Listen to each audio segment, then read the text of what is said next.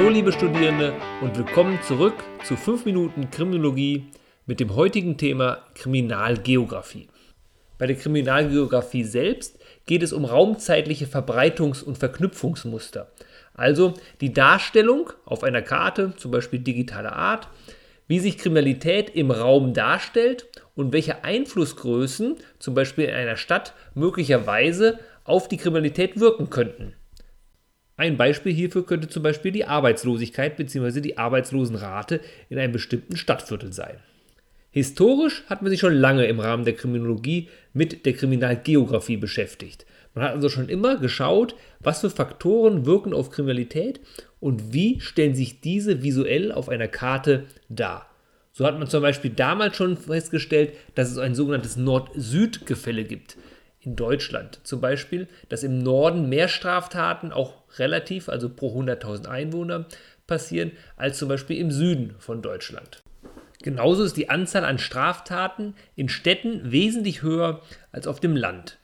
Je größer die Gemeinde sogar ist, desto mehr Straftaten passieren. Und das nicht nur absolut, sondern auch relativ, also wieder pro 100.000 Einwohner. Die tatverdächtigen Belastungszahlen oder die Häufigkeitszahlen sind also in Großstädten wesentlich höher als in Kleinstädten oder gar auf den Dörfern auf dem Land. Diese Erkenntnisse bzw. Befunde sind eben Gegenstand der Kriminalgeografie. Und die Ursachen dafür, bzw. das Erforschen von Ursachen, fällt auch unter die Kriminalgeografie. Ursachen für dieses Stadt-Land-Gefälle ist natürlich nicht die Stadt selber. Also die Stadt selber produziert natürlich keine Kriminalität. Aber in Städten gibt es natürlich größere Tatgelegenheitsstrukturen, also Anreize für Kriminalität. Das sind zum Beispiel entsprechende Geschäfte, die Warenhausketten, die man so allgemein kennt, oder aber auch möglicherweise, wenn wir an Weihnachtsmärkte denken, entsprechend viel Publikumsverkehr, der dann möglicherweise auch leichter beklaut werden kann. Darüber hinaus gibt es in Städten bzw. starken Ballungsräumen häufig eine geringere informelle Sozialkontrolle.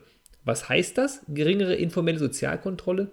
Städte sind häufig durch starke Anonymität geprägt. Und das führt dazu, dass man natürlich auch leichter Personen anzeigt bzw. eine Anzeige erstattet, als wie zum Beispiel das auf dem Land bzw. im Dorf auch der Fall sein wird. Bis hierhin haben wir also schon mehrere Gründe gefunden dafür, dass in der Stadt mehr Kriminalität zu registrieren ist. Innerhalb der Kriminalgeografie gibt es natürlich auch kriminalgeografische Konzepte oder Theorien, die das nochmal explizit erwähnen bzw. untersucht haben. Relativ bekannte Theorien sind zum Beispiel die Theorie der sozialen Desorientation, die sogenannte Chicago School, die durch Shaw und McKay 1942 in den USA geprägt worden ist, oder aber der sogenannte Defensible Space Ansatz, der durch Oscar Newman, einem Architekten aus den USA, insbesondere die Zusammenhänge zwischen baulichen Merkmalen einer Umgebung und Kriminalität untersucht hat. Die bekannteste Theorie ist aber sicherlich die sogenannte Broken Windows Theorie, die durch Wilson und Kelling 1982 in den USA aufgestellt wurde. Die Theorie selbst baut auf einem Experiment von Philip Zimbardo 1969 und 70 ebenfalls in den USA auf.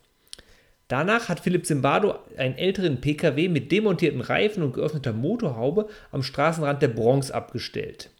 Mit der Folge, dass nach 10 Minuten schon das Ausschlachten des PKWs begann und innerhalb eines Tages alle brauchbaren Gegenstände entwendet wurden und danach die völlige Verwüstung des Wracks erfolgte.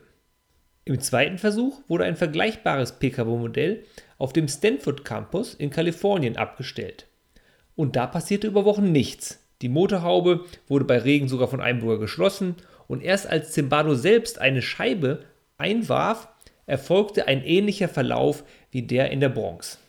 Wilson und Kelling leiteten daraus ab, dass wenn eine Scheibe zerbrochen ist, Broken Window, und nicht schnell repariert wird, bald alle anderen Scheiben auch zerbrochen sind. Durch die Erhöhung der Entdeckungswahrscheinlichkeit und die Wiederherstellung sozialer Kontrolle könnte man dem, so Wilson Kelling, entgegenwirken. Leider wird mit der Broken Windows Theorie auch häufig die Nulltoleranzstrategie in Verbindung gebracht. Das liegt daran, dass die New Yorker Polizei 1994 unter Führung von Rudolf Giuliani das Konzept der Nulltoleranzstrategie entworfen hat, aufbauend auf den Erkenntnissen von Wilson Kelling, also der sogenannten Broken Windows Theorie. Die Broken Windows Theorie ist aber von der Nulltoleranzstrategie zu trennen, denn die Nulltoleranzstrategie ist nur eine Reaktion auf die Befunde der Broken Windows Theorie. Man kann auch schließlich anders auf die Befunde reagieren, zum Beispiel im Rahmen von Community Policing und entsprechenden Maßnahmen. Das war's auch schon wieder in Sachen 5 Minuten Kriminologie und der Thematisierung von Kriminalgeografie. Das war wie immer nur ein sehr kurzer und kleiner Einblick in die Kriminalgeografie, aber ich hoffe, ich konnte ein bisschen näher bringen, was darunter zu verstehen ist. In diesem Sinne alles Gute und bis bald.